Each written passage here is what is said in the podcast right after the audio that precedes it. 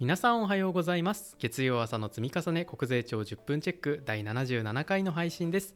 この番組をアプリでお聞きの皆さんはぜひ番組登録をスペシャルサイトでお聞きの皆さんはぜひブックマークをお願いします。それでは早速本編参りましょう。どうぞ。おはようございます。税理士の村木です。おはようございます。税理士の米津です。うちで飼ってるメダカが3匹連続でお亡くなりになってちょっと落ち込んでおりますこのシリーズは国税庁の新着情報のうち重要性の高いものを2人で話すと企画です。我々2人の勉強会に参加するイメージで聞いていただければというふうに思います。また若いリスナーさんが多いと聞いてますのでなるべく噛み砕いて話すようにしています。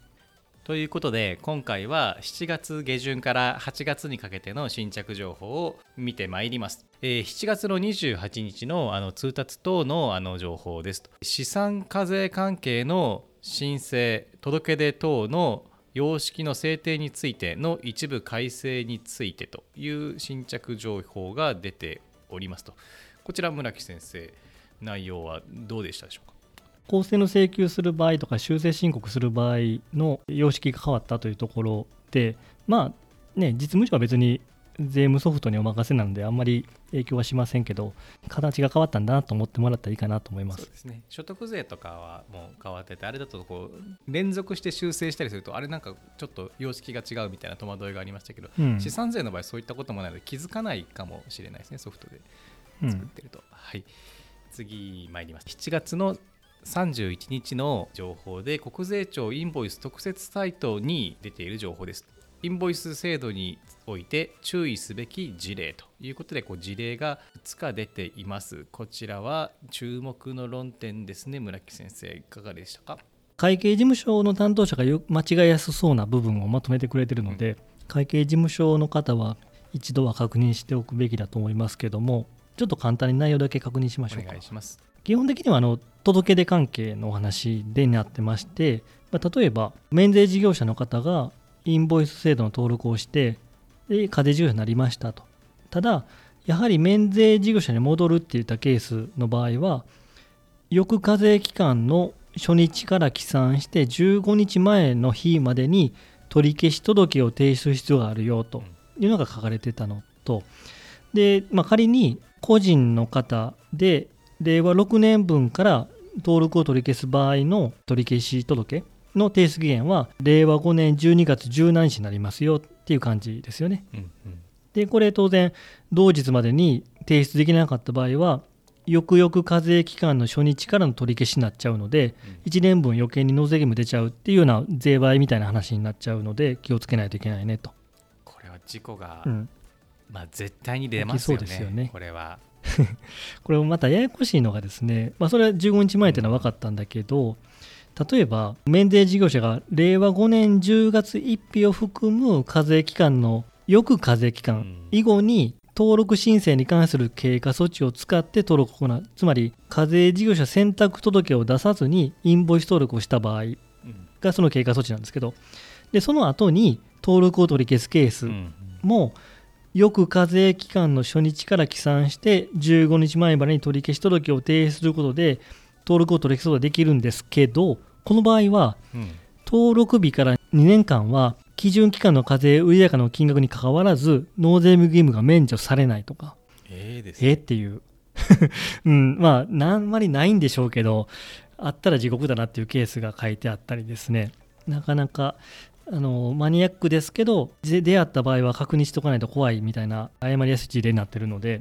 ぜひご確認ください。そうですよね。これ結構資料としては予備校のテキストみたいな選評で書かれてて、あのビジュアル的に理解しやすい配慮はされてますけれども制度自体はやはり結構厳しいですよね。あとねと2割特例が使える状況でも原則方法で申告しちゃったら構成はできないよみたいなのも書いてありましたね。そうですよね。そこはまあ計算の誤りじゃないからってことですよね、うん自己選択したからっていうことですよね。うんですよね。はい、お次の新着情報ですけど8月1日のこれパブリックコメントですね、えー相続税及び贈与税における取引相場のない株式等の評価明細書の様式及び記載方法についての一部改正に関する意見公募手続きの実施についてということでこれちょっと私パッと見たところ何がどう変わるのか すみません。あのお恥ずかしながらちょっとさお察しできなかったんですけれども。知ってなくてもいいっちゃいいかもしれませんけどパブコメに付されてまして何かというと、まあ、取引相場のない株式を評価するときに表示単位未満の金額が出る場合あるじゃないですか。はい小数点以下ですね要するにね。はい。その金額にかかる波数処理の取り扱いって今までなかったのでそれを明確化するってことになってます。少なくともあの紙には書いてなかったってことですかね。そうですね、そうです、そうです。で、だから、まあ、今までそうだったけど、明確化しますということだと思いますけど、なので、基本的には税金の計算ソフト、はい。株価評価のソフトが対応するんだと思うので、知っておかなくても実務はなんとかなるんだとは思いますけど、まあ、そういう細かい波数処理の改正が出てるので、見といてもいいかなと思いました。で、1点だけ面白いなと思ったのは、これもソフトが対応するのでいいんですけど、類似業種批准価格を計算する時の計算書の上の右の方にあの1株当たりの資本金等の額の計算ってところがあるんですね、はい。ここの仮数処理の話で結構マニアックだなと思って、えっと、どうするかというと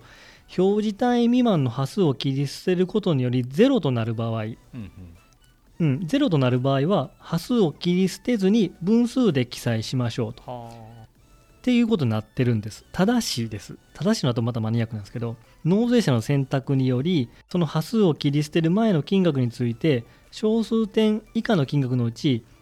直前期末の発行済み株式数欄の株式の数の桁数に1を加えた数に相当する数の位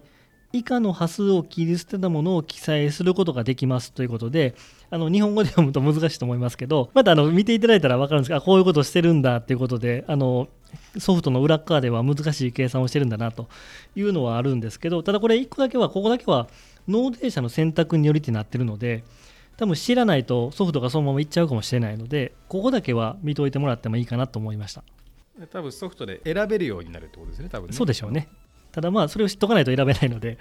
うんうん。で最後にですね声で届ける税務通信ミートアップの話ですけどライブ配信勉強会税務通信30分チェックのお知らせをさせてください。えっと9月25日の月曜日お昼の12時15分から30分間またライブ配信をさせていただきます。声で届ける税務通信ミートアップでは税務通信の表紙をトークテーマにいつものポッドキャストみたいな感じで30分間やらせていただきます。ただ、皆さんの顔出しや声出しはありませんので、お気軽にご参加ください。前回参加の皆さんにアンケートをお願いしていたんですけれどもたくさんのコメントをいただいていたので今週も取り上げてみますねポッドキャストネームのリスナーのひとりさんとリアルな映像とお声でお伝えいただき大変ありがとうございました